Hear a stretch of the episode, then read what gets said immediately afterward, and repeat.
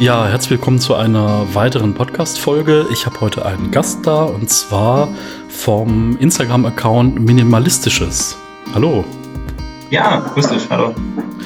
Ja, ähm, irgendwie habe ich jetzt die erste Nullnummer-Folge des Podcasts rausgegeben und äh, da sind wir dann einfach drüber aus ins Gespräch gekommen und ähm, dann habe ich äh, spontan gefragt, ob du irgendwie Lust hast, hier mal mit dabei zu sein. Und jetzt haben wir das relativ spontan so eine Woche später geschafft. Und ähm, ja, ich freue mich, äh, dass du da überhaupt so spontan Lust zu hattest. Ja, bin ja äh, jetzt erst seit kurzer Zeit so bei Instagram vertreten mit dem Kanal Minimalistisches. Ähm, ich jetzt erstmal so auf Zitate beschränkt. Und ja, das Interesse an Minimalismus ist einfach groß. Ja, ich finde das total spannend, dass halt Zitate halt auch ganz viel, äh, ich sag mal, daran sieht man ja auch, dass dieses Thema nicht so jung ist, wie man vielleicht denkt. Ne? Also viele kennen das irgendwie als Trend jetzt aus den letzten Jahren von YouTube oder von irgendwelchen Bloggern oder so. Ähm, viele sind ja da irgendwie aufgesprungen, aber eigentlich ist so dieses Thema Reduktion und äh, weniger Dinge im Außen zu haben, ist ja auch schon viel, viel älter, ne? Ja, also ich komme also aus der Philosophie, ne? ein Stück weit, habe das also vor Jahren jetzt ja mittlerweile schon studiert. Und äh, damals war das ja noch gar nicht so, so ein Hype, also so ein gesamtgesellschaftlicher Hype. Ähm, aber wenn man so ein bisschen ein Stück weit zurückguckt, ne, erkennt man schon, ja, das war immer Thema, ja, letzten Endes.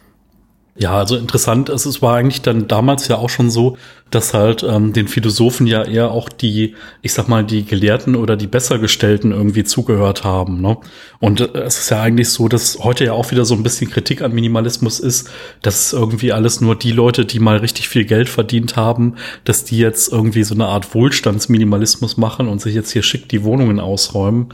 Ähm, ich habe das so gar nicht festgestellt. Also natürlich kann ich die Kritik ein Stück weit nachvollziehen. Jemand, der irgendwie kein Dach über dem Kopf hat und nicht weiß, wo er seine nächste Mahlzeit mitbekommt, dass der natürlich nichts reduzieren kann, ist irgendwie klar. Aber ähm, schon interessant, wie sich das dann entwickelt hat oder aus welcher Schicht heraus vielleicht sich das Ganze auch entwickelt hat. Ja. Grundsätzlich kann man alles erstmal kritisieren. Ja? Das, äh, und das passiert natürlich auch bei dieser Strömung so.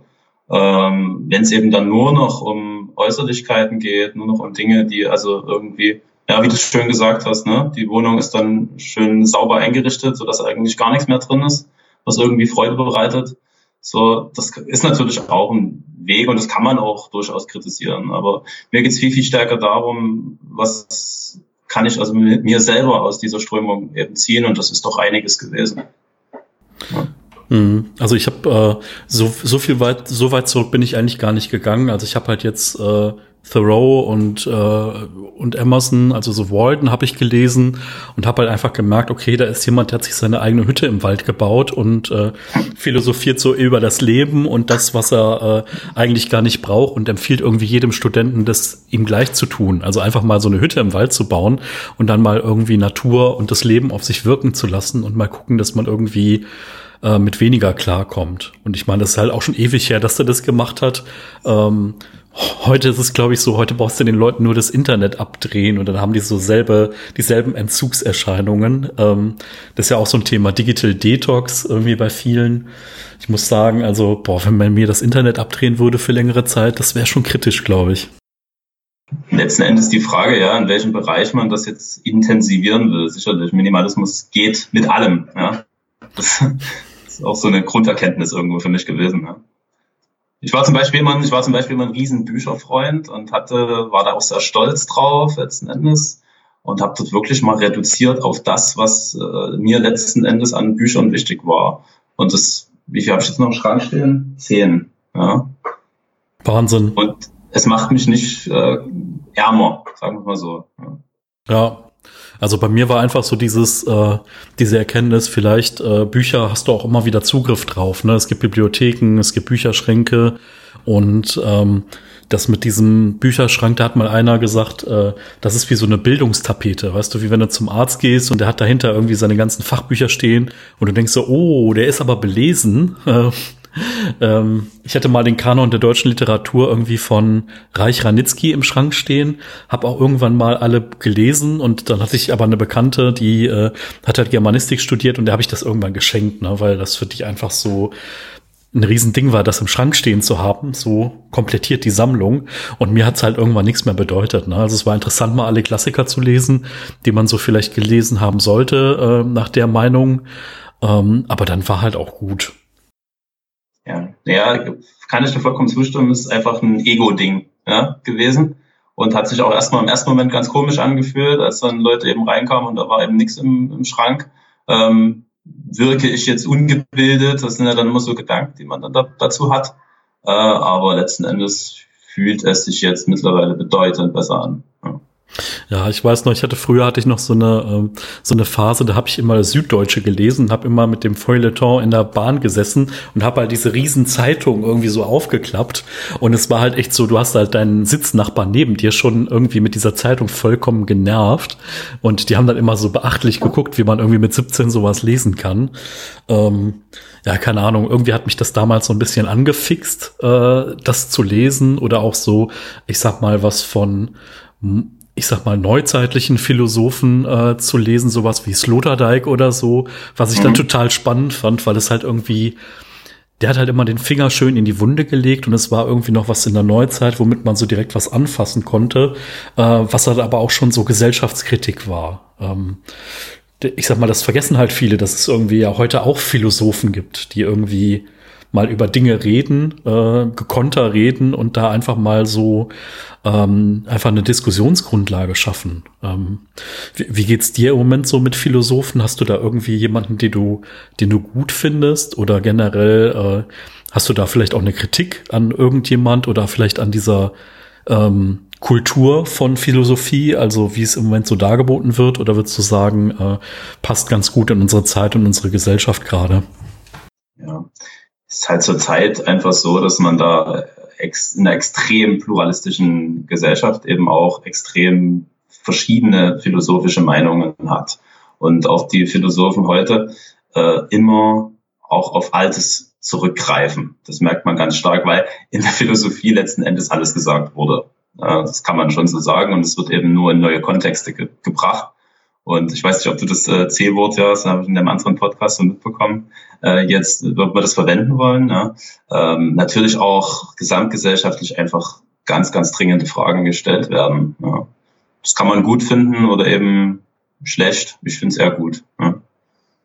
Ja, also ich denke einfach, dass man so diese Diskussionskultur überhaupt hat. Ne? Also man sieht ja gerade irgendwie in dieser, in dieser Zeit von staatlichen Schnellschüssen, dass irgendwie äh, auch ganz schnell irgendwie gewisse Dinge runtergefahren werden. Irgendwie äh, Grundrechte werden so ein bisschen beschnitten, also bei uns ein bisschen, woanders halt extrem. Ähm, und dann ist es halt einfach ganz gut, dass man noch eine Gesprächs- und eine Diskussionskultur hat. Und ähm, ich finde das auch gut, wenn man sich dran reibt. Also ich finde es auch gut, wenn so ein Gespräch dann auch mal hitzig werden kann, weil dann hat man mal wirklich Standpunkte ausgetauscht. Ne? Und ganz oft hat man ja dieses Piep, Piep, Piep, wir haben uns alle lieb. Und äh, am Ende des Tages geht halt jeder unbefriedigt raus. Ähm, wenn man mal so ein Streitgespräch hat, dann äh, kann halt jeder wenigstens mal seine komplette Meinung auch sagen. Ne? Ja, absolut. Absolut. Jetzt sind wir ganz schön weit weggekommen ja. ja von Minimalismus. genau, also ist ja auch äh, ist ja auch vollkommen okay. Äh, Minimalismus steht ja auch nur oben drüber und äh, ja, jetzt sind wir wieder bei dem C-Thema angekommen, aber es ist halt einfach gerade irgendwie so präsent, ne? Und also, wenn ihr den Podcast in zehn Jahren hört, es gab da mal sowas, äh, schaut mal bei Wikipedia nach Corona, äh, dann findet ihr was. Und nicht das, nicht das Bier meinen wir. Ja. Ja, kann man gerade so ein Gedanke, aber vielleicht schafft auch Minimalismus die Möglichkeit, über äh, tatsächlich substanzielle Dinge zu sprechen. Ja? Das ist ja auch immer die, die, die diese grundlegende Satz, der, der mir da immer präsent war, ja? auch in, in Bezug auf Minimalismus. Ja, Durchaus ich sehe das immer bei so Stammtischen. Also die Leute, du kennst die nicht, die kommen, du weißt gar nicht, was die so beruflich machen. Es ist aber auch egal, ne? weil äh, alle haben irgendwie so eine ähnliche Idee. Also die wollen irgendwie Dinge loswerden und haben gerade gemerkt, dass äh, vielleicht manche Dinge nicht so sinnvoll sind, die sie vorher gemacht haben und möchten sich über das austauschen. Und du bist direkt auf so einem tieferen Gesprächslevel. Ne? Also es geht so darum, was dir was bedeutet oder wie du was loswerden kannst und ähm, das finde ich da auch spannend dran, dass es halt irgendwie auch vollkommen egal ist, was du machst, vielleicht wie alt du bist. Also man sieht zwar auch Unterschiede natürlich, ne? Also ein 60-Jähriger und ein 20-Jähriger gehen da vielleicht doch nochmal anders dran, aber ähm, grundsätzlich ähm, finde ich das gut, dass so ein Thema auch einen kann, ähm, und dass man dann aber auch tiefer reingehen kann in sowas. Ja. Und trotzdem ist das letzten Endes eine ganz alte, eine ganz alte Sehnsucht, ja, die natürlich zurzeit Revival erlebt. Ist die Frage, was jetzt nach dieser Corona-Krise passiert, ob es völlig ad acta gelegt wird, ob das Leute vergessen, eher wieder ins Horten kommen, ja, ist ja auch eine Idee, die passieren könnte. Das ist natürlich auch immer abhängig von der wirtschaftlichen Entwicklung. Ja. Aber wie es derzeit ist, im Durchschnitt, jeder Europäer besitzt 10.000 Dinge, ja, und die müssen verwaltet werden irgendwie. Ja, ja, teilweise geht ja irgendwie der Wohnraum schon gar nicht mehr auf und die packen es in so extra Storage-Boxen, wenn der Keller auch irgendwie äh, aus allen Nähten platzt. Ähm, also bei uns hier in NRW haben sie jetzt gerade die Läden wieder ein bisschen geöffnet und ich habe echt gesehen, irgendwie die die Mädels irgendwie unter 18, die jetzt da sich wieder Schminke beim DM gekauft haben und äh, also irgendwie sind, glaube ich, alle froh, dass sie wieder raus äh, können und dass sie auch wieder so ein bisschen konsumieren können, ne? weil für viele ist ja Konsum auch so ein bisschen direkte Befriedigung. So, oh, du hast Geld ausgegeben, hast dir was Schönes gekauft. Ähm, wir alle wissen, dass es halt nur ein kurzfristiges Glück ist, ne? Und dass es dann irgendwann auch wieder nach dem, wenn man es dann so ein bisschen benutzt hat, ne, man kann irgendwie zufrieden sein, aber dieser Hype, wie beim Kaufen, den erlebt man halt nicht mehrfach, ne? Das ist äh, aber schon, ich glaube schon, dass viele Leute jetzt die Sehnsucht haben, auch jetzt wieder ein bisschen über zu konsumieren, wenn sie wieder können. Ähm, aber wie du gesagt hast, ich denke, man kann das auch als Chance sehen, äh, sich irgendwie mit diesem Thema zu öffnen, da reinzugehen und äh, ja, zu gucken, wie man das vielleicht ein bisschen mehr in sein Leben integrieren kann. Ich weiß gar nicht mehr, wo ich es jetzt genau gelesen habe, so, aber so in Vorbereitung auf das Gespräch habe ich eine schöne These gelesen. Ist mir so bewusst geblieben, wir leben im Maximalismus. Und aufgrund dessen wird überhaupt dieses, diese Strömung, ne, die du ja so vertrittst und ich auch, äh, Minimalismus überhaupt sichtbar. Aber eigentlich war es, wenn man das gesamtgesellschaftlich äh, überprüft in der Historie, eigentlich der Normalweg. Ja, dass Menschen also eine begrenzte Dinge, eine begrenzte Zahl an Dingen ihr eigen nennen durften. Ja. Ja. Deswegen wird das, deswegen wird uns das überhaupt so äh, bewusst, dass, dass es ja doch anders geht.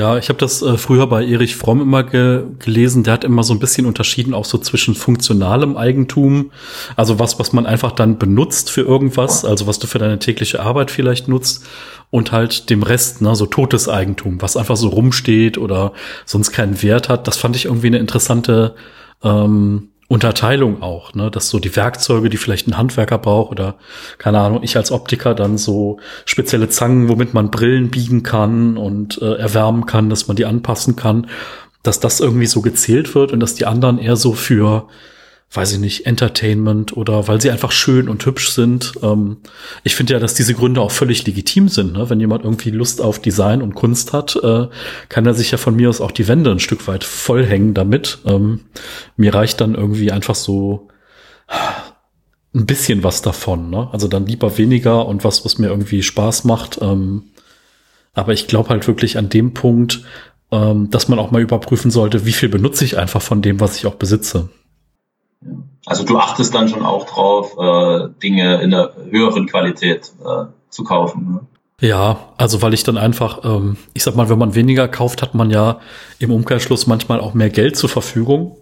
Und ich, es gibt so ein paar Produktkategorien, wo ich dann das auch gut finde, irgendwie was Vernünftiges zu haben. Also keine Ahnung, ich bin ein sehr audiophiler Mensch, also das heißt, irgendwie ein vernünftiger Kopfhörer ist mir wichtig. Ähm, oder dann auch eine vernünftige Box am Fernseher, wenn ich dann da mal eine Doku gucke oder mal eine Serienfolge. Also ich habe mir genauso. Ja. Ja. Hast du hast du denn noch einen Fernseher? Das ist ja auch so ein Klischee von Minimalisten, dass sie keinen Fernseher mehr haben. Ich, ich persönlich müsste keinen Fernseher haben. Freundin hat ja gerne einen Fernseher, deswegen lasse ich mich da ja. drauf ein.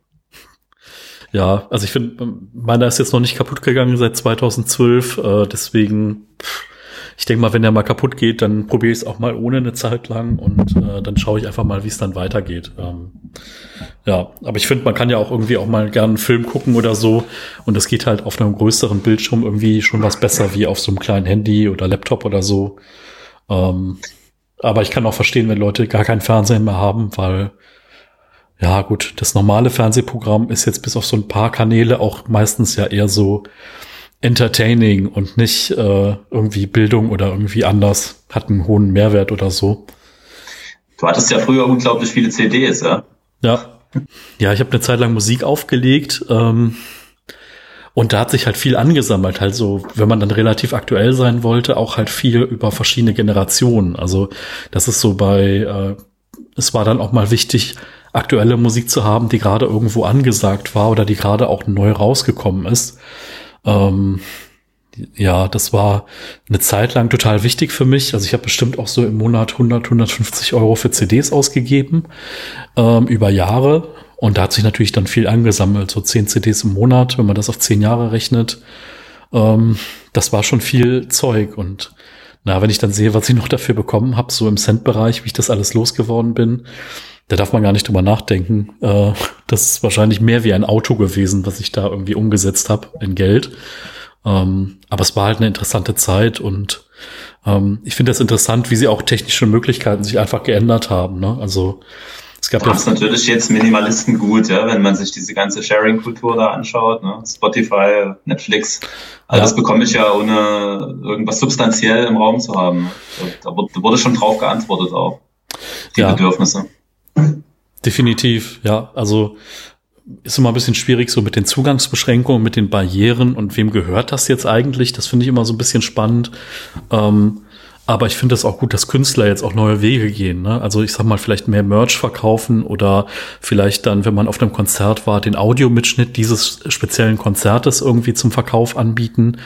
Ähm, das heißt, man findet auch immer wieder Möglichkeiten, Künstler direkt zu unterstützen. So, was man vielleicht früher auch tatsächlich noch über einen CD-Kauf gemacht hat, weil der Künstler dann vielleicht doch einen Euro pro CD bekommen hat. Ähm, ja, man sieht ja auch jetzt gerade in der Krise, dass viele irgendwie aus dem Wohnzimmer raus sich vors, vor, Net, vor, äh, vor Instagram hängen und dann irgendwelche Wohnzimmerkonzerte streamen. Das wird ja auch irgendwie dankbar von allen Leuten angenommen.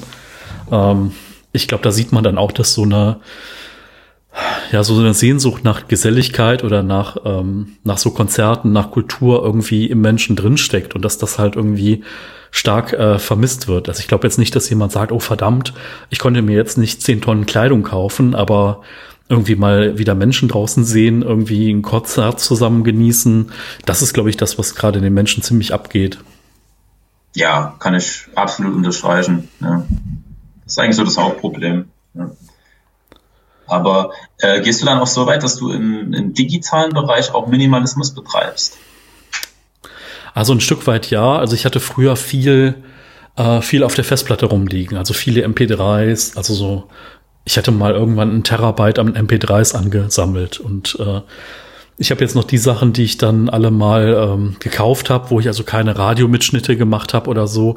Es gab ja früher so Programme, da konntest du Online-Radio mitschneiden lassen und dann hat's dir irgendwie die getagten MP3s auf die Festplatte rausgelassen. Ähm, ich habe jetzt noch tatsächlich alle Dinge, die ich mal gekauft habe.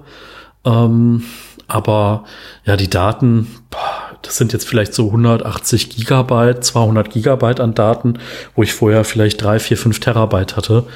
Ähm, ich finde es immer schwierig bei digitalen Fotos. Ne? So äh, auf den Handys sammelt sich ja dann viel, egal ob so lustige Sprüche von WhatsApp sind oder irgendwelche Bilder, wo man mal kurz schmunzelt. Ähm, ja, man muss da glaube ich mehr aussortieren. Ne?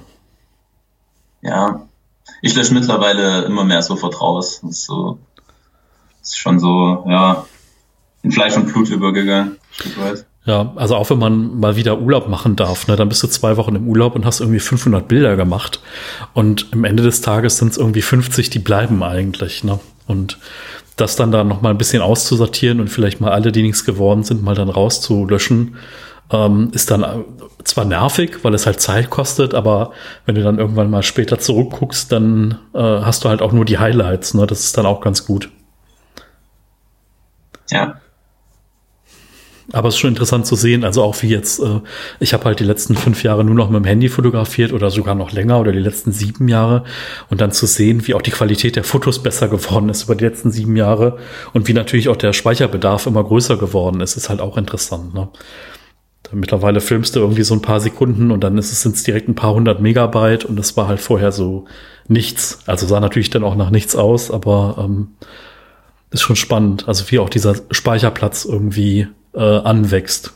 Ja, da habe ich Gott sei Dank gar nicht so das große Problem. Ich bin extrem kamerafaul. Also mhm. ich zeichne fast nichts auf. Manchmal zu wenig, muss ich im Nachhinein dann gestehen. Ähm, ja, das ist gar nicht so mein, mein großes Thema. Ja, aber wenn man mal überlegt, irgendwie, was die Eltern noch von einem für Fotos haben, so aus der Kindheit oder so, ja, das sind vielleicht drei Alben oder so. Und heute hat man halt irgendwie, heute könnte man irgendwie 50 oder 100 Alben mit äh, Kinderfotos füllen ähm, oder mit Fotos aus der eigenen Vergangenheit. Äh, ich glaube, das ist halt schon ganz gut, dass man vielleicht früher auch die Beschränkung hatte, ne? dass man sagt irgendwie, ich kenne das noch so, hier hast du zwei 36er Filme und das ist dann alles, was du in drei Wochen fotografieren kannst und du überlegst halt viel, viel mehr, ob dieses Motiv irgendwie auch sinnvoll ist, irgendwie aufzunehmen oder ob das irgendwas widerspiegelt. Den Bildern dann auch was verbindet letzten Endes. Ja. ja. Vielleicht müsste man so eine Kamera-App haben, die sagt, du darfst nur zehn Bilder am Tag machen oder so. Oder fünf oder zwei oder so. Entwickelt doch mal was. Die Ka Kamera-App für Minimalisten oder so. Ja, ja. Tausend Zeichen, dann ist Schluss oder so. Ja. Das wäre vielleicht nicht schlecht. Ja. Hast du ein bisschen in der jüngsten Vergangenheit geforscht, wann, wann so dieser Minimalismus-Hype, muss man ja wirklich schon sagen, eigentlich so losging? Also ich habe ja damit so 2011 angefangen und damals gab es halt so drei, vier, fünf Leute in Deutschland, die darüber geschrieben haben. Und da ging es auch so langsam los oder auch so vier, fünf Jahre früher in Amerika. Ähm, aber es war auch so 2010, 2011, wie dieser Begriff Minimalismus aufkam. Also es gab halt den Kelly Sutton mit Cult of Less dann den Leo Babauta, der den Blog Zen Habits hatte. Und danach kam halt eher so, so The Minimalists und Joshua mhm. Becker und was da so aufkam. Und ähm, ja, in Deutschland ist es halt so langsam gewachsen. Dann gab es mal hier mehr und mal da mehr. Viele Leute von damals bloggen auch gar nicht mehr über das Thema jetzt, also so acht, neun Jahre später. Äh, und dann kam halt diese YouTube-Welle. Ne? Also ich glaube, der Peak war so 2013, 2015 war, ging es so los medial im Fernsehen und dann ging auch diese YouTube-Welle los. Und ähm, mittlerweile sehe ich halt auch viel Kommerzialisierung in dem Bereich, ne, dass halt irgendwie optimiert wird, dass man nur noch cleane Wohnungen sieht und Leute, die sich darüber austauschen, wie sie jetzt ihre T-Shirts falten. Ähm, und das ist halt für mich zwar ein Teilaspekt von Minimalismus, aber der spiegelt halt nicht äh, so diese persönliche innere Freiheit wieder, die du dadurch äh, gewinnst durch diesen Lebensstil, ne? Was ja irgendwie das ist, woraus es ankommt. Ne? Es kommt ja nicht darauf an, dass deine T-Shirts jetzt da toll rumliegen und dass du nur noch fünf anstatt 50 hast. Das ist ja nicht der Sinn und Zweck, sondern das ist vielleicht so eins der Dinge, die dann passieren. Ne? Also würdest du sagen, letzten Endes ist Minimalismus eigentlich das Gefühl? Ja. Def äh, definitiv, ja. Ja. Ja, also das, das kann ich absolut bestätigen. Es war bei mir wirklich dieses Magic Cleaning. Ja? Marie Kondo kennt ja sicherlich jetzt jeder hier. Ähm, was ich dann einfach so Schritt für Schritt in die Tat umgesetzt habe und dann wirklich zu merken, okay, ich habe jetzt hier ungefähr elf Säcke aussortiert, waren es damals, glaube ich, elf große Säcke. Das war schon ein unglaubliches Gefühl. Wow. Und das, das hat sich dann so durchgezogen, ja. Ja, vor allen Dingen ist es interessant, wenn einem das dann auch so physisch bewusst wird, ne? wenn man echt so diese, das Volumen, was da dann so, was das früher in deinem Leben dann eingenommen hat, auch mal sieht. Ne? Wenn du jetzt das elf Säcke, ähm, wahrscheinlich reden wir auch über so blaue, größere Müllsäcke genau, oder so. Ja, ne? ja. ja. Also ich musste zweimal mit dem Auto fahren und habe das dann alles weggebracht, so Stück für Stück. Das war, ja, das war schon unglaublich, so im Nachhinein. Und auch, äh, dann auch das Wissen zu haben, okay, das wird nie wieder reinkommen. Ja. Hm. Das du wird nie wieder in die Wohnung reinkommen. Du hast wahrscheinlich auch nichts vermisst, oder? Ich habe nie irgendetwas vermisst. Also ich höre das manchmal so von Leuten, die das ähnlich gemacht haben. Dann sagen, ja, okay, das, da bin ich ein bisschen zu weit gegangen. Ähm, aber beim Aussortieren habe ich mir halt schon sehr, sehr viel Zeit genommen und habe dann wirklich das nie bereut diesen Schritt. Nie. Spannend. Ähm, wie würdest du sagen, hat das so auf dich gewirkt? Also abgesehen davon, dass weniger Zeug da war, ähm, wie hast du dich damit gefühlt? Also, dass du einfach so dieses, wie würdest du so das Gefühl beschreiben, was du durch Minimalismus bekommen hast? Ja, erstmal, wenn wir jetzt bei, bei der Kleidung anfangen, mhm. wie das halt alles so in der Wohnung lag und im Prinzip äh, der Berg ungefähr einen Meter hoch war, zwei Meter hoch war und im Durchmesser vielleicht so drei Meter breit war, war das erstmal so eine Scham auf jeden Fall. Und äh, ja, auch so ein Gedankenkarussell, was habe ich hier eigentlich gemacht oder was bin ich eigentlich für Mensch oder was will ich sein. Ja. Und dann wirklich Schritt für Schritt geguckt, okay, das brauche ich, das brauche ich nicht. Und dann eben auch so ein Flow zu kommen, wie viel kann ich eigentlich entbehren? Also wie viel bräuchte ich eigentlich überhaupt noch? Und dann war es halt wirklich so, dass äh, ein Viertel von meinem Schrank noch voll war. Ja. Und das war so eine unglaubliche Leichtigkeit, was ja so viele beschreiben. Und erst da im Nachhinein habe ich dann eben gesucht, okay, wem geht's ähnlich? Wo kann man sich austauschen? Und es war eigentlich immer das, das gleiche Gefühl, so was da eben auch von den Leuten so, so wiedergegeben wurde. Also Leichtigkeit, vorher Scham und dann eben Freude tatsächlich auch. Ja. Ja, spannend. Also kann ich genauso unterschreiben und vor allen Dingen, es macht halt dein Leben so viel einfacher. Ne? Es ist halt jetzt übersichtlicher, wenn du in den Schrank guckst. So, du hast auch auf alles Lust, was da drin hängt. Du hast nicht mehr so, nee, ziehe ich nicht an, ziehe ich nicht an, ziehe ich nur für zu Hause an, so oder ah, warum habe ich das eigentlich noch? Sondern es ist halt jetzt so, man fühlt sich in allem ziemlich wohl, was man hat. Also natürlich gibt es verschiedene Dinge für verschiedene Anlässe, ne? aber ähm, grundsätzlich macht es das halt schon einfacher. Ne? Also man das Beste war eigentlich so, dass ich auch Qualität der Dinge nicht mehr am Wert selbst gemessen habe.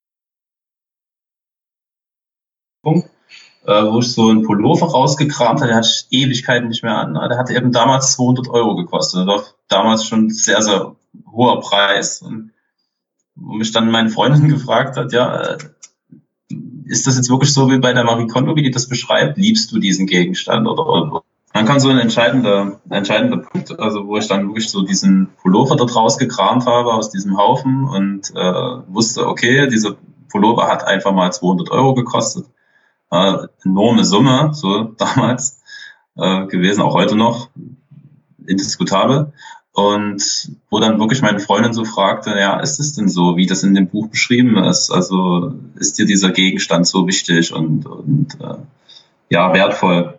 Und ich musste das klar verneinen. Ne? Und in dem Moment, so, wo das dann äh, wegflog, war das einfach für mich so ein Moment, wo ich sagen konnte, okay, jetzt kann ich auch wirklich komplett ausräumen und dann eben auch in anderen Bereichen ausräumen.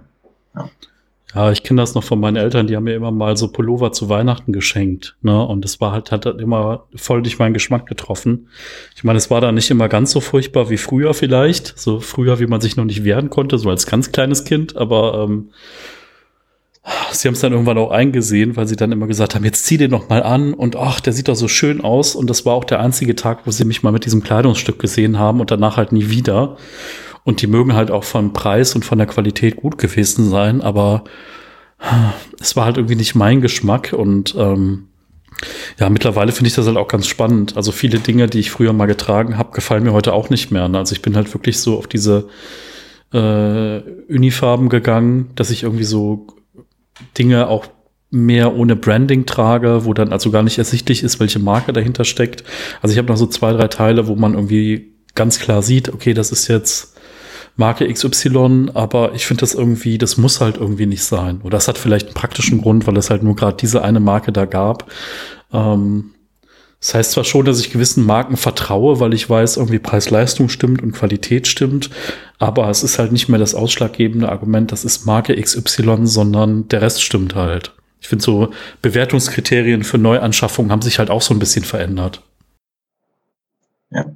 Also ich trage ganz klar wirklich nur noch Dinge, die mir sehr gut gefallen. Also da mhm. gibt's einfach gar keine Frage mehr. So, ähm, da Kompromisse einzugehen, das ist einfach komplett weg, weil ich einfach so wenig da besitze. Ich glaube, ich habe jetzt so sechs Fotoshirts und ja, vier Hemden oder fünf und das war's. So. Aber die sind halt auch alle von einer sehr guten Qualität und halt fühle ich mich halt sehr gut, so wenn ich die anziehe. Ja, also ich glaube, das ist halt auch wichtig, ne, dass man halt nicht so diese, es gibt ja auch diese Leute, die dann irgendwie alles auftragen, ne? Das ist so, zuerst ist es für die Straße, dann ist es für die eigenen vier Wände, dann ist es noch als Putzlappen und danach darf es dann irgendwie auch mal entsorgt werden. Ähm, ich finde das in Teilen auch okay, aber ich finde halt auch, ja, gewisse Kleidung kann man halt auch einfach ab einem gewissen Punkt auch mal aussortieren, ne? Ja. Also was ich gemerkt habe, ist, dass der Verschleiß auch höher wird, dadurch, dass man weniger Teile hat. Ne, weil ich sag mal, wenn du 50 Poloshirts hast und äh, trägst die halt, trägst halt ein, eins mal einmal, äh, einmal im Jahr, vielleicht für zwei Tage oder so, oder du hast halt jetzt irgendwie fünf, sechs, äh, die du dann halt auch regelmäßig äh, wäschst, dann merkst du einfach die Materialermüdung auch viel schneller. Ähm, ist natürlich nicht so, wenn du hochwertige Sachen kaufst, aber manchmal denkt man sich schon so, oh, das habe ich doch noch gar nicht so lange. Aber dann, okay, das trage ich halt auch ständig, ne? Ja, absolut, absolut. Ja, ist auch bei Socken bei mir so. Also irgendwann sind dann alle durch und dann kaufe ich mir wieder zehn Paar neu oder fünf Paar neu und dann können die anderen alle gehen, weil die sind auch irgendwie, das ist dann das Gute, die sind auch alle zur selben Zeit dann durch. Ne? Und dann äh, ist es halt einfach so, dann, ähm, da gibt's halt auch keine Kompromisse. Ne? Das ist halt nicht so, wenn man denkt so, oh, hier mal ein paar und da mal ein paar. Nee, wenn die durch sind, kommen die alle weg und dann gibt's halt wieder äh, fünf oder zehn Paar neue und dann ist auch wieder gut für, was weiß ich, zwei Jahre oder so, je nachdem, wie dann der, wie dann die Qualität so ist. Ne? Gibt es eigentlich Personen, die von deinem Lebensstil genervt sind? Ähm, also genervt jetzt nicht, aber man kriegt manchmal so Kritik. Also ah, deine Wohnung ist so kahl, die war früher freundlicher oder äh, trag doch mal was anderes oder so. Also es kommt halt schon so ein bisschen Kritik von der Seite. Ähm, genervt jetzt nicht, also aber man kriegt schon Kritik, ja, definitiv. Und halt auch auf der Arbeit so, keine Ahnung, oh, hat der Minimalist mal wieder ein Amazon-Paket bestellt oder so.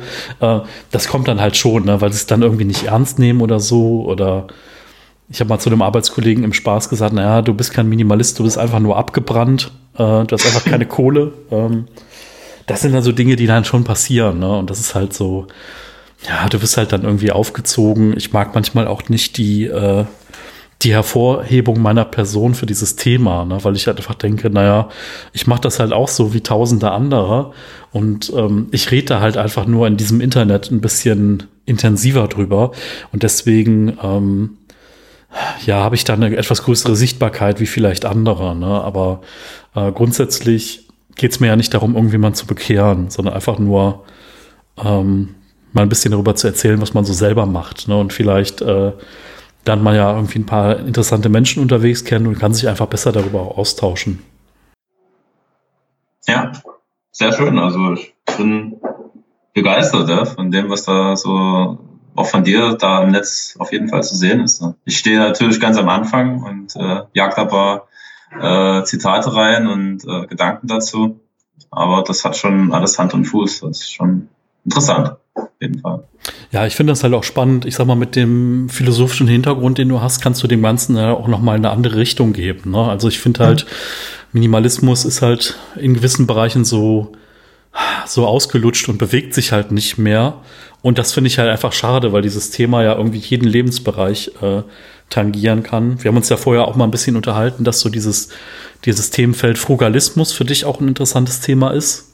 Ähm, was ja auch irgendwie verwandt ist mit Minimalismus an vielen Eckpunkten, ne? So, vielleicht nicht in der ganzen Extreme. Ähm, ich finde, Frugalisten können ja manchmal auch ein bisschen extrem sein oder vielleicht geizig. Äh, das sind so die negativen Aspekte vielleicht daran. Aber die interessanten, was ich immer von Frugalisten lernen kann, ist, äh, mit wie viel weniger es dann doch geht. Ne? Also es ist so, da war ich dann echt so total begeistert und habe gesagt, wow, okay, so jetzt mal kurz überlegen, was habe ich letzte Woche für meinen Einkauf ausgegeben oder die letzten vier Wochen okay, das, was ich für eine Woche ausgegeben habe, hat der für einen ganzen Monat ausgegeben. Äh, wie geht denn das? So. Und das ist halt irgendwie schon spannend. Ne? Also deswegen glaube ich, dass sich da viele gegenseitig beeinflussen auch. Schön, dass du sagst, weil genauso, genauso war das. Ja. Also es ging bei mir los mit Minimalismus. Dann wurde es auch so, dass ich durch den gelebten Minimalismus einfach mehr Geld zur Verfügung hatte. War einfach so. Und dann eben die Frage, was mache ich damit? Und dann kam bei mir auch ganz schnell eben dieses Wort Fugalismus, ob man das so nennen muss. Ich gönne mir sehr, sehr viele Sachen, die wichtig sind. Für mich wichtig sind, das sind vor allem Erlebnisse, auch mit der Familie, äh, mit Freunden. Da würde ich auch nie äh, auf die Idee kommen, da zu knausern. Es gibt ja da auch so Berichte äh, bei YouTube, wo es dann wirklich schon in eine bedenkliche Richtung stellenweise geht, das muss man ganz klar sagen. Aber was kann ich einfach mit dem Geld, was mir halt doch noch bleibt, auch anfangen, außer Konsum? Und ich denke, wenn man sich das Geld am Anfang des Monats nee, für eine bestimmte äh, Anlage vielleicht auch äh, reserviert, dann ist es ganz komischerweise am Ende des Monats verschwunden, verschwunden auf unbekannten Wegen. Also das ist, denke ich, so eine Grunderfahrung, die viele machen. Und damit auch für mich verbunden so ein Gefühl von Freiheit, was ich da Monat für Monat irgendwie mehr bekomme, weil ich eben nicht mehr darauf angewiesen bin, letzten Endes dann eben auch arbeiten zu müssen. Und das eben auch für mich so eine Grundfreiheit, die eben der Minimalismus schon letzten Endes verkörpert. Was sich für mich dort nur noch ergänzt. Aber das heißt beileibe nicht, dass ich ein knausriger Mensch bin. Ja, ja, also ich muss sagen, ich habe auch einige Dinge dadurch einfach ähm, jetzt äh, Vorteile dadurch, ne, dass ich sagen kann, okay, ich bin jetzt zwar von Kurzarbeit betroffen, ich verdiene jetzt auch nicht schlecht, muss man dazu sagen, ähm, aber das heißt, äh, so ein paar Konsumausgaben jetzt einfach mal runtergenommen und ich kann halt irgendwie gut auskommen und muss wieder an meine Reserven gehen.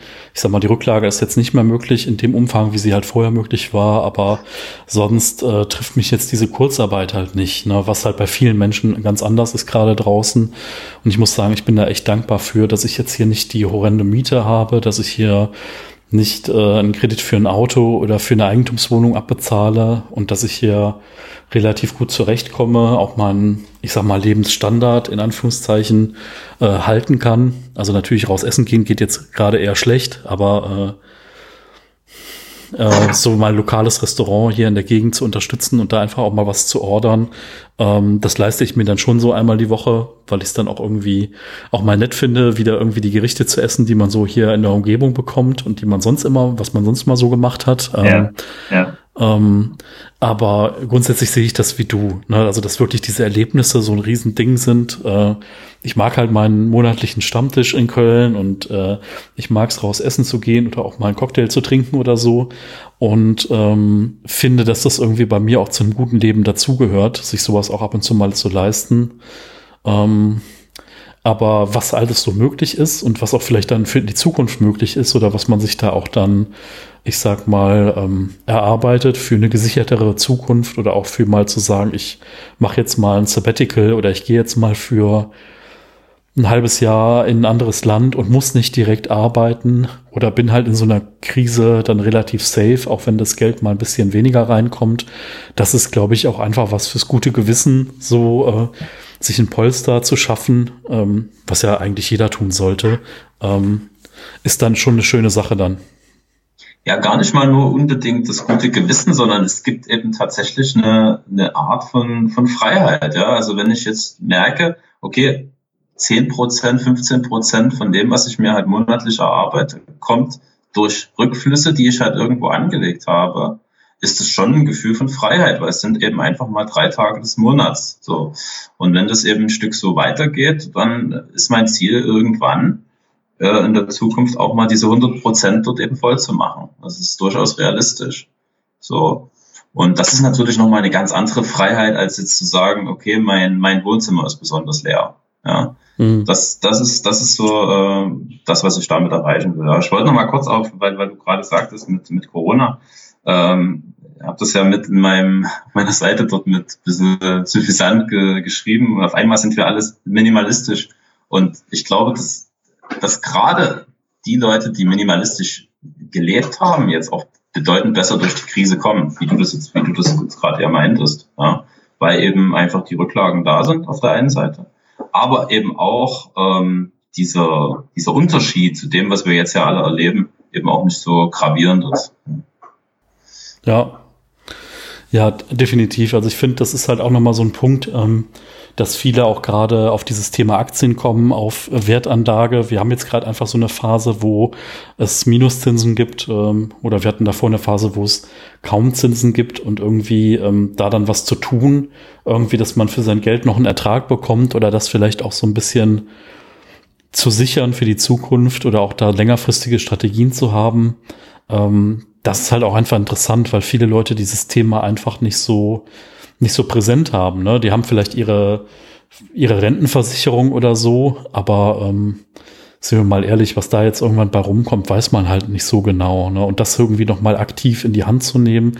Ähm, also es gibt ja diese, ich sag mal, in der, in dieser Fugalismusbewegung gibt's halt so dieses Ding, dass man sagt, okay, vier Prozent Zinsen äh, kannst du irgendwie machen. Und wenn du die kriegst, wenn du das dann irgendwie mal wie war das denn? Wenn du dann mal 25, mal ja. 25 nimmst, genau, dann ja. kannst du irgendwie, wenn du dann Betrag X hast, kannst du dann von deinen Zinsen irgendwann leben. Ähm, ich mache dieses Gedankenexperiment immer gerne mal so mit, äh, der Euro-Lotto-Jackpot liegt bei 90 Millionen. Wenn ich davon 10 Millionen bei 2% anlege, wie viel Zinsen bekomme ich dann im Monat? nachsteuern. Und dann denke ich mir so, boah, wie absurd das eigentlich ist, ne? dass man sagt, irgendwie, man kriegt jetzt jeden Monat 20.000 Euro ausgezahlt oder so davon. Das ist so völlig absurd, was, was damit dann möglich ist. Und ähm, ich habe dann auch das Buch von Tim Ferriss damals gelesen, von Timothy Ferriss, die Vier-Stunden-Woche, ähm, der dann auch ganz klar sagt, naja, ähm, du möchtest vielleicht nur das Leben eines Reichen führen. Und zum Beispiel, du musst dich jetzt, du musst jetzt keine, äh, kein großes Flugzeug besitzen, ähm, um dich reich zu fühlen. Also das heißt, du musst nicht die 20 Millionen ausgeben, aber vielleicht äh, sind es halt irgendwie die dreimal 10.000 Euro im Jahr, die du dann nimmst, um dir so Privatflüge leisten zu können oder gecharterte Maschinen wo ich dann immer denke, ah, das ist so äh, Millionär on a Budget oder so.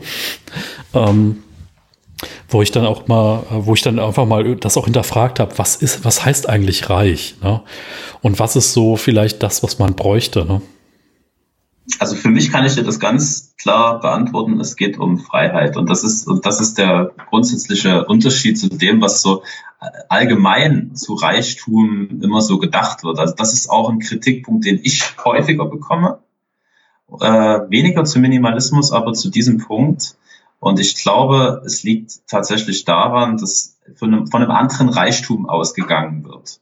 Und bei mir ist es tatsächlich, das kann ich ganz, ganz klar benennen, es ist die Freiheit. Es geht nicht um Luxus, es geht nicht um Privilegien, äh, um besondere Möglichkeiten der Entspannung im Urlaub und so weiter. Es geht wirklich tatsächlich um die Freiheit. Und das, das hat mir Minimalismus ein Stück weit, war dort ein Türöffner dafür. Mhm. Ja. Ja, Freiheit. Ja. Ist das, wie ist das bei dir? Ist das bei dir? Was für dich reicht? Schwieriges Thema, ne? Also es ist so, ähm, ich glaube halt wirklich, dass ich jetzt so auf dem, wie ich jetzt lebe, dass ich mich total reich fühlen kann, dass ich mich auch jetzt gerade in dieser Krisenzeit mit weniger total reich fühlen kann. Ähm, dass ich auch immer wieder kleine Dinge als Luxus empfinden kann. Also so irgendwie das gute Leben, keine Ahnung, so ein Stück Brot mit Kräuterbutter und ein Glas Wein dazu auf der Terrasse oder so. Ne, das kostet vielleicht fünf Euro, aber ist halt vielleicht einfach so ein Gefühl von Freiheit trotzdem. Ähm, obwohl Freiheit ja nicht immer Genuss und Konsum heißen muss.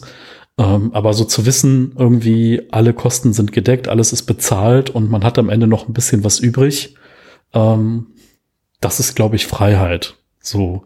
Und einfach auch dieses dann zu haben, vielleicht ohne 40 Stunden dafür arbeiten zu müssen. So, sondern vielleicht, äh, ich sag mal, keine Ahnung, vielleicht drei Tage die Woche arbeiten zu müssen in dem Job, den man vielleicht nicht zu 100 Prozent liebt und dann aber die restliche Zeit irgendwie das machen zu können, was man irgendwie liebt und was man gerne machen möchte. Ähm, und davon dann noch ein kleines Zubrot zu haben, dass man irgendwie dann gut über die Runden kommt. Das ist, glaube ich, so was, was ich als Freiheit bezeichnen würde. Ja.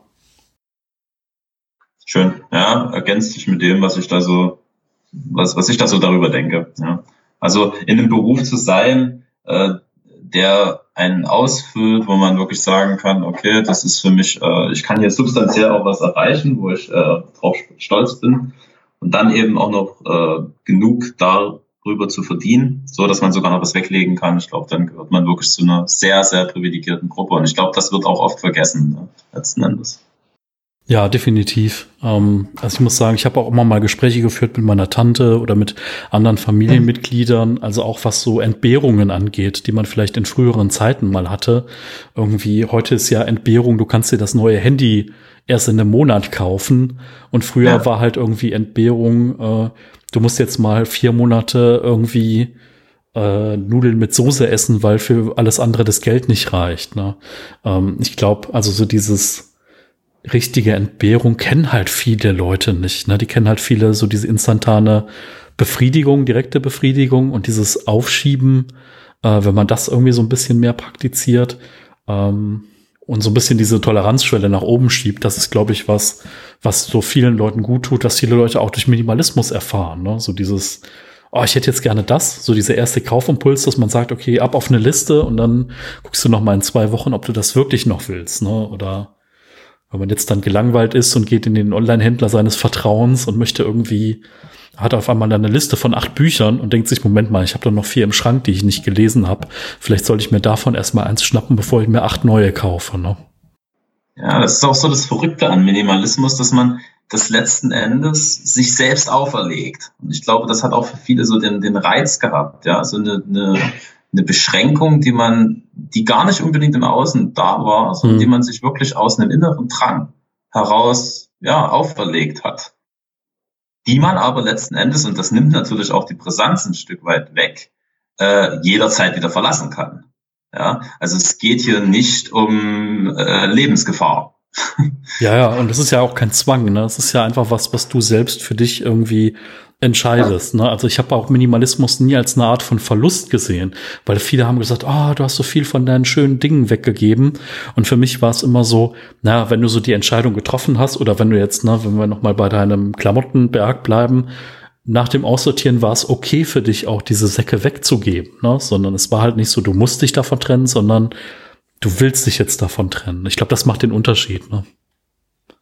Ja, und, und dann, um dann sich eben auch reich zu fühlen, letzten Endes, ne? mit den Dingen, okay, ich kann verzichten, ich kann eben nur das haben, das ist völlig okay und ich kann damit leben. Ja. ja. Glaube ich auch so eine, so eine, so ein menschliches Grundbedürfnis, sich irgendwie unter Kontrolle zu haben, also sich selber auch zügeln zu können. Ich glaube, das ist dort, steckt dort auch mit drin, was, was letzten Endes vielen ja, diese Befriedigung auch gibt, weil letzten Endes geht es um Befriedigung. Ja. Ja, ja, definitiv. Also ich finde halt auch so eine,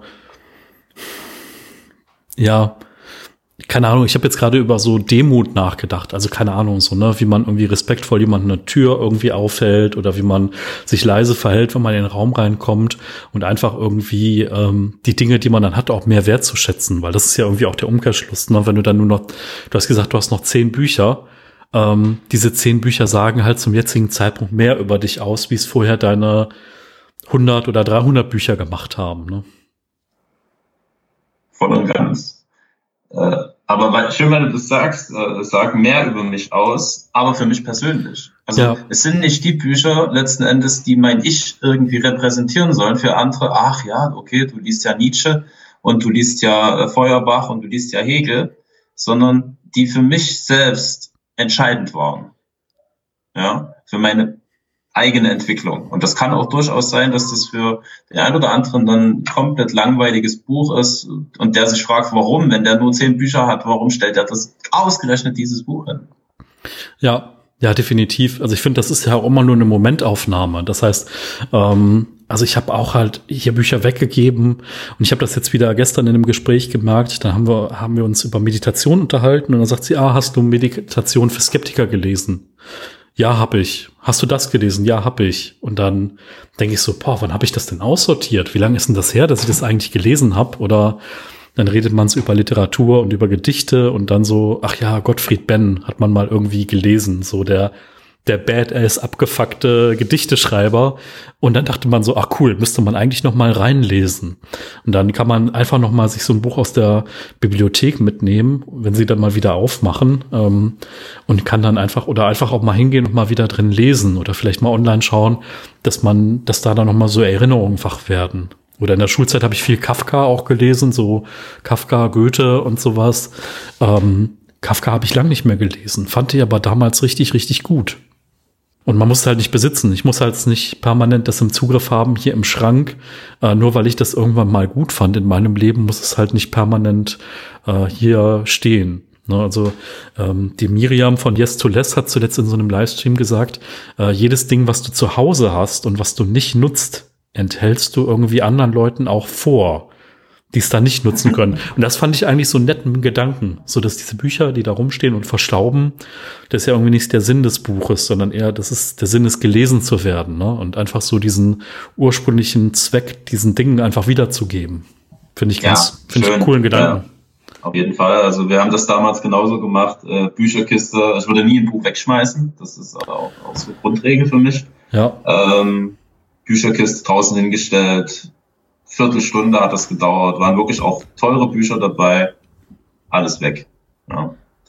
Und das war auch trotzdem irgendwo ein befriedigendes Gefühl, weil ich sage, hm, wer sich so ein Buch wegnimmt, das wird niemand sein, der jetzt sagt, hm, äh, zünd dich an oder mach irgendeinen Schabernack damit. Das, ja. Das, ja, das stimmt.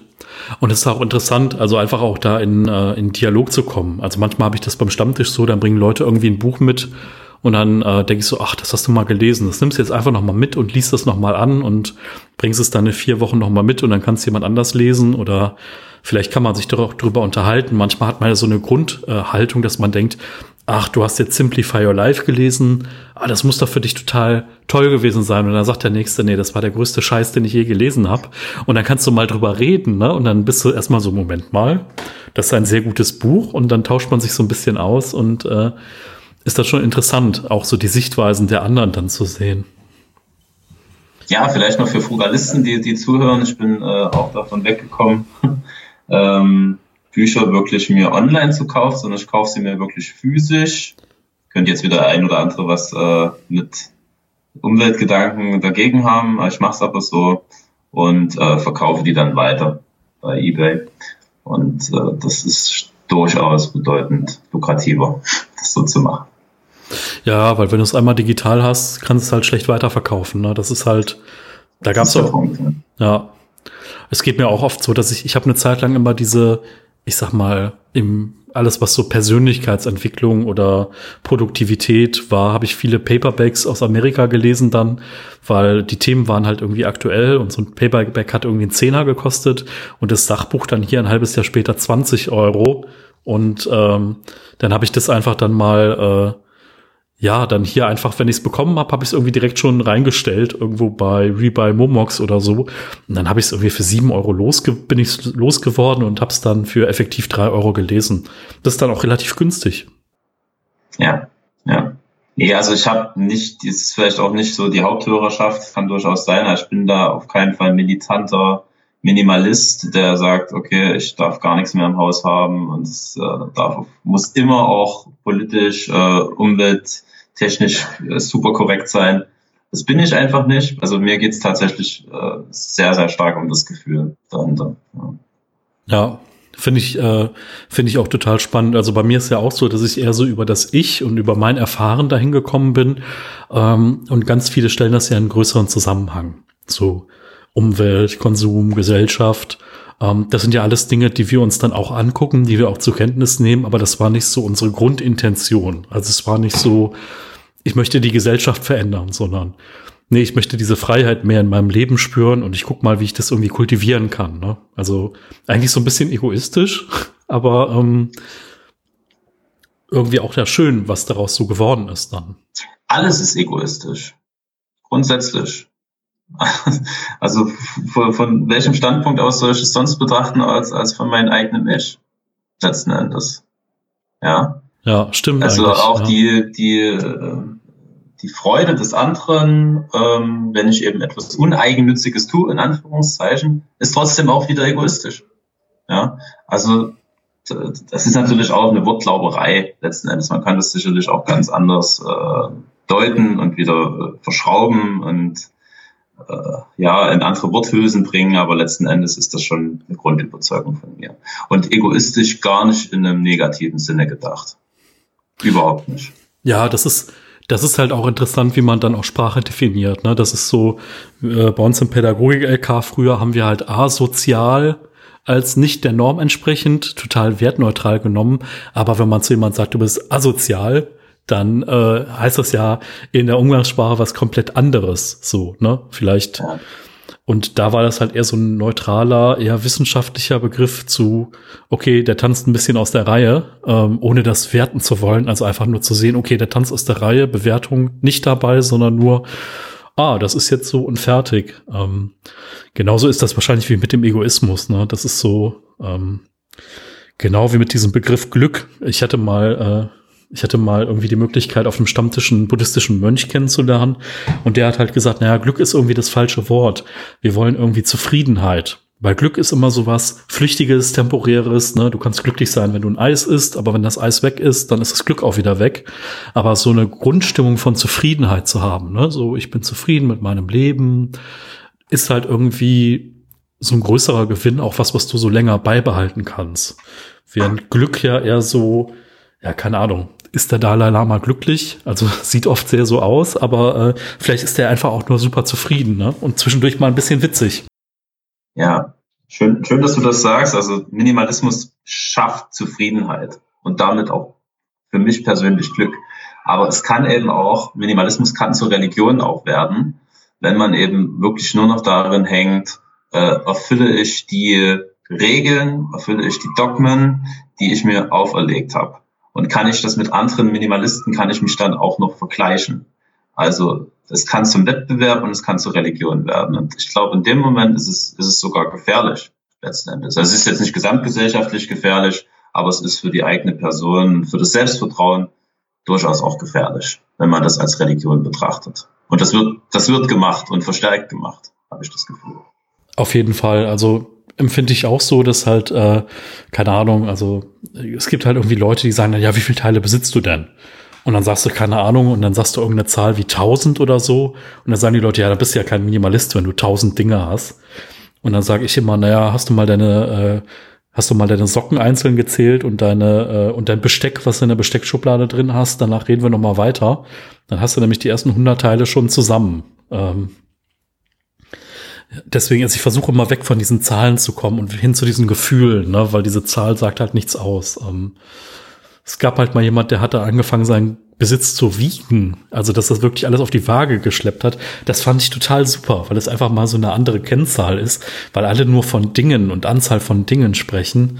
Ähm, das ist ja auch, ich meine, du kannst ja auch eine leere Wohnung haben oder eine fast leere Wohnung und kannst dir trotzdem noch jeden Tag Sorgen über irgendwas anderes machen und dann bist du ja auch nicht frei, ne? Absolut. Und ich will mir auch nicht als Minimalist, ja, würde ich mich schon so bezeichnen, mir auch nicht die Möglichkeit nehmen lassen, auch die Dinge wieder anders zu machen. Also letzten Endes auch wieder sagen zu können, nö, ich sammle jetzt doch wieder CDs, weil ich interessiere mich für diese Kunstform. Das ist nur ein ganz abstraktes Beispiel. Ja. Ähm, ich denke, das gehört auch dazu und eben sich dort nicht in so ein Korsett pressen zu lassen. Und das passiert. um. Ja, gibt's Widerspruch gerade. Ne? Ja. Ja, also grundsätzlich, ähm, ja, ich stimme dir da voll zu. Also ich kenne das ja auch. Manchmal verändern sich ja auch Hobbys und Interessen, ne? Und manchmal äh, braucht man halt dafür ja auch Dinge, ne? was ja nicht ungewöhnlich ist. Ähm, ich finde aber, du kannst dann durch Minimalismus vielleicht auch die Anzahl der Dinge ein Stück weit beschränken. Ne? Ähm, ich war früher jemand, der total exzessiv war. Also ich habe halt eine Weile Tai Chi und Qigong gemacht und ich habe tatsächlich jedes deutschsprachige Buch zu dem Thema, was es damals gab, gelesen. Also jedes. Dann habe ich ganz viele englische Bücher gelesen. Danach habe ich dann traditionelle chinesische Medizin gelesen und anderen Kram. Und äh, am Ende hatte ich halt 70 Bücher angesammelt, nur zu diesem Themenkomplex. Äh, bin aber nicht mehr trainieren gegangen. Hm.